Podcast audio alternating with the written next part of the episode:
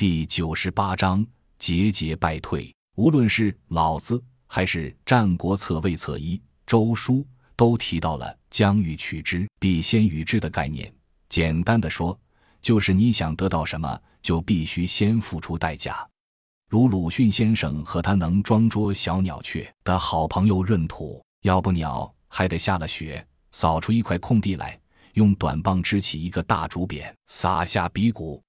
这鼻骨就是“必先予之”的“之”。而道基、脚基、骨蓝背，便是真正的目的将欲取之的之。根据之前的计划，整个 L.C 城处在一个外松内紧的状态下，而军方的视线则紧密地监视着 L.C 周边正在逐渐聚集的丧尸群。人员、军备、给养等方方面面的准备工作已经进入了临战状态。现在需要的。就是一个吸引保护伞率队来攻的契机，而这个契机就发生在两天后的下午。一队巡逻队在例行巡逻时，偶然遇到了正在 L.C 郊外聚集的密集狮群。他们见状后大惊失色，大喊大叫着，向着狮群猛烈开火射击，枪声大作，震耳欲聋。同时，整个队伍边打边退，狮群在没有明确控制的情况下，开始追逐眼前的活物。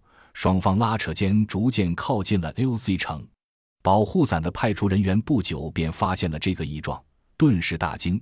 现在还没到总攻的时间，但是当发现是小队人类巡逻兵的意外之举后，哭笑不得。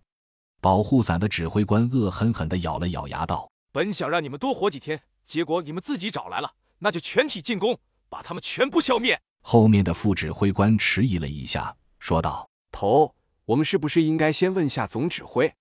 这样贸然进攻，恐怕……指挥官一脸不耐烦地说：“问他们，那帮细皮嫩肉的家伙知道什么是打仗吗？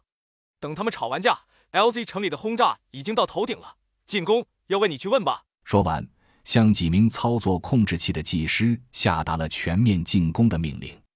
副指挥听了这话，没有言语，而是尽快向总指挥丹尼尔·格雷格。蓝湖真正的蓝湖以及作战参谋红蜘蛛发去了消息。